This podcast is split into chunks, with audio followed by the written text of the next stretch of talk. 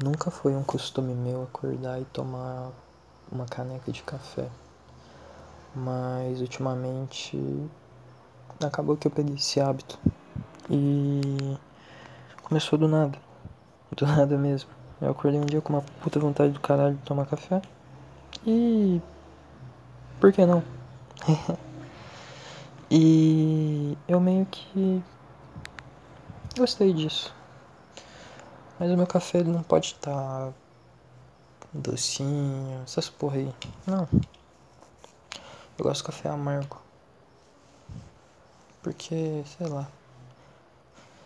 Me faz lembrar que eu tô vivo pela manhã. Porque vocês também não tem aquela sensação de que quando você acaba de acordar você tá perdido no mundo e tal. E para mim, a melhor sensação do planeta Terra são os primeiros 3 segundos de quando você acorda. Porque você não tem, você não tem nada na sua cabeça. A não sei se você tiver sonhado com algo. Mas se sua noite de sono foi muito boa, você acorda assim, você não sabe nem onde você tá. E isso é a melhor sensação do planeta. E quando eu, agora que eu comecei a tomar café, porque eu tenho que eu tenho que acordar às 7 horas da manhã e ir pra frente do meu computador já pra assistir porra de aula online, eu pego uma caneca, sento ali e vou tomando enquanto eu assisto uma aula. E.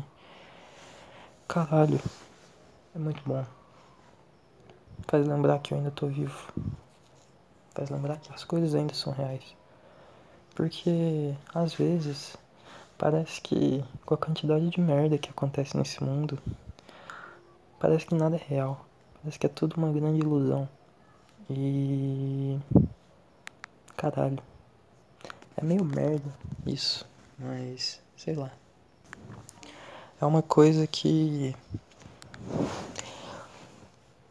Teria que diminuir com o tempo, mas não diminui. Você olha assim e as pessoas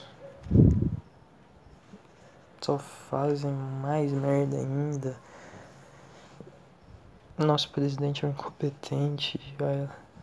A, gente tá indo pra, pra vala. Olha a situação que a gente tá. É, a gente tá numa puta crise mundial. No meio de uma epidemia. Com a possibilidade de, de ter OVNIs mesmo. E que, tipo assim, vamos supor que ficam puto e ataca a gente do nada. Sei lá. Mas para quem não sabe, o Pentágono divulgou vídeos de 2004 e 2015 de objetos voadores não identificados que apareceram lá e eu não sabe o que é. E velho, isso pode ser uma cortina de fumaça? Pode. Pode pra caralho. Mas também não.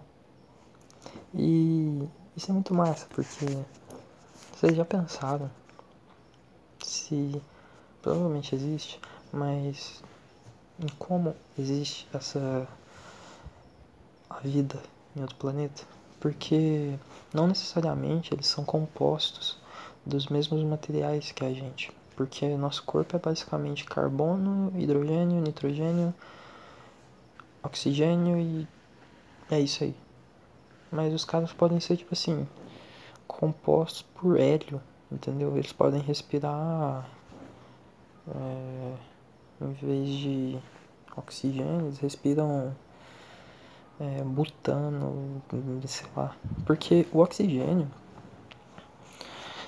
é, ele é um gás que ele é meio raro, entre aspas. Ele não é. Ele não está presente em muitas atmosferas. Tipo, ele não está presente na camada de muitos planetas, é na Terra. Porque lá em Marte não. Porque ele necessita de condições muito específicas. Eu, eu nem lembro onde eu li isso uma vez, mas eu li. Eu lembro. eu lembro que eu já vi algo assim.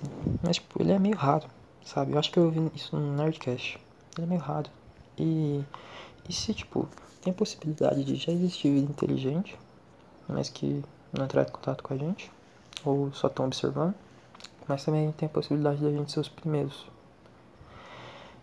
e isto é uma grande merda. Porque. Caralho. O universo, ele é relativamente. o nosso planeta ele é relativamente novo. São, ele tá aqui há alguns bilhões de anos e o universo já tá aí pra caralho, tempo pra caralho. E talvez a vida necessite de condições tão específicas que aqui, aconteceu aqui e só. Talvez só aconteça em um ponto do universo que a gente não consiga nunca ver. Porque talvez o universo seja infinito, ele pode estar se expandindo ainda. Mas é um assunto que abre muitas possibilidades, muitas mesmo.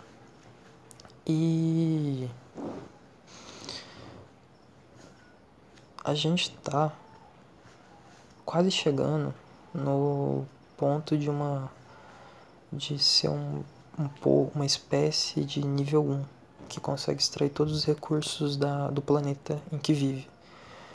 E eu acho que nas próximas nos próximos 50, 60 anos a gente já pega o Tier 1 e o Tier 2 é uma espécie que ele consegue usar toda a energia da estrela que ele está em volta. Que isso aí é muito difícil da gente chegar nos, nas próximas centenas de anos. Talvez daqui a 600, sei lá, não posso falar isso porque a tecnologia evolui muito rápido. Mas talvez daqui a 200 anos, 300. E tem o nível 3 que consegue desfrutar de toda a galáxia, se eu não me engano. Que... E isso é muito foda, muito foda mesmo. E a humanidade tendo é, quase chegando no nível 1 já é alguma coisa muito zica. Porque provavelmente a gente vai ver. Muito provavelmente. E. Mano. Será que no futuro. Se existir o futuro, porque talvez a gente nem chegue lá com as consequências que está tendo, que vai ter do aquecimento global, essas coisas, mudança climática fodida tal, talvez só dê merda pra gente e a nossa espécie seja extinta, mas quem sabe a gente sobreviva. Sempre tem uma luz no fim do túnel. mas. É isso. Eu ultimamente eu tenho. Eu moro em apartamento e eu fico na sacada, sentado em cima de uma mesa de madeira que tem lá. Que. E fico lá, sentado, escorado na parede e olhando pro céu. E uma coisa que eu odeio é a poluição luminosa da cidade, porque você não consegue ver absolutamente porra nenhuma. A não ser umas estrelinhas e tal no céu. E ano passado, quando eu viajei pro Santuário do Caraça, eu já falei isso aqui em algum outro podcast, é...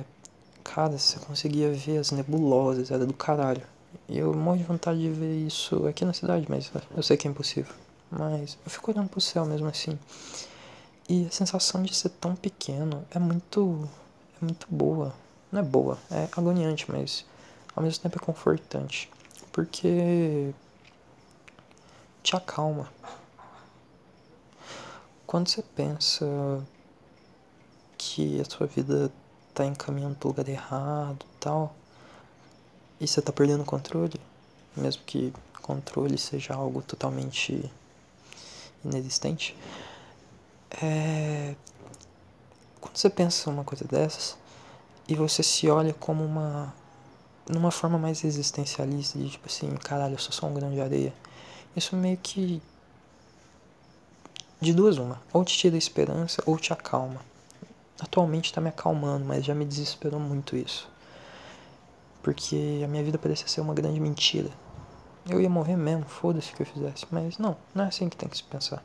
A vida, mano, o meu corpo são bilhões e bilhões de átomos que se uniram de alguma forma, estão interagindo entre si e estão produzindo essa consciência, essa alma e, mano, eu não posso desperdiçar isso. É uma coisa que provavelmente é única no universo. E o meu corpo, o, corpo, o nosso corpo, o corpo humano, é a tecnologia mais avançada que você pode ter. Isso é incrível, velho. Olha pra você aí que tá escutando. Isso é incrível, mano. Tu é a, isso é a tecnologia mais foda que pode ter. E. Mano.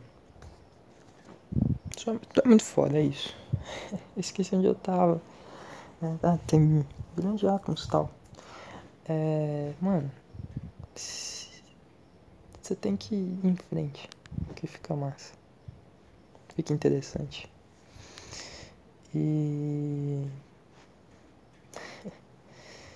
É isso. A gente é muito pequeno, mas pensar nessa. nessa. no quão minúsculo a gente é, nós somos, é,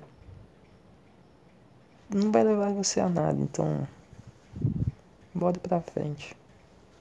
E vamos pensar no que é importante.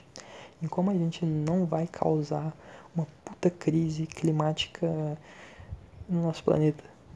Porque mesmo que tenha muita gente lutando, sempre vai ter aquele tiozão que fala que o aquecimento global não existe. E muitas vezes ele tá com um óculos de sol, uma com, com uma foto de perfil do Twitter com um óculos de sol, com a câmera apontada no meio da cara dele. E provavelmente atrás dele tem a bandeira do Brasil ou ele tá dentro de um carro. E esse tiozão tem que ser combatido. Mas. É impossível acabar com esses tiozões. A gente vive na época que tem mais informação, mas é o contrário do Renascimento. Porque. No Renascimento as pessoas acreditavam na ciência, acreditavam na razão. Aqui é totalmente ao contrário, a gente tem. E, só que lá eles não tinham é, ciência desenvolvida. Aqui a gente tem ciência desenvolvida pra caralho. Só que a gente não acredita. Tem muita gente que, movimento anti-vacina, por exemplo, que simplesmente caga pra ciência. São pessoas burras. E por mais que a gente possa estar perdido para essas pessoas, sempre tem um fio de esperança. Sempre tem aquela pessoa, aquele cientista que tá tentando mudar a mente das pessoas, mudar o pensamento. E isso é do caralho. Igual o Atila. E se, se você parar pra pensar, é... O Superman, o pai dele era um puta de um cientista que tentou avisar todo, toda a Krypton que o planeta ia explodir. Só que ninguém acreditava nele. Aí você olhava assim quando você era pequeno. Foi o Jovem Nerd que falou isso. Você olhava assim quando você era pequeno e falava, nossa, velho, não é possível, o cara é um puta cientista, o maior do planeta dele, como é que ninguém acreditou nele? Você olha hoje, não é só um cientista que tá falando das merdas que pode acontecer. É um grupo inteiro e que estão presentes no planeta inteiro. E, e tem gente que não acredita. Então, a vida imita arte. E é com essa frase que quero terminar o podcast de hoje. Muito obrigado se você escutou até aqui. E tamo junto. Segue nas redes sociais, se inscreve no canal no YouTube e manda um e-mail aí falando alguma coisa pra eu ler aqui. Muito obrigado.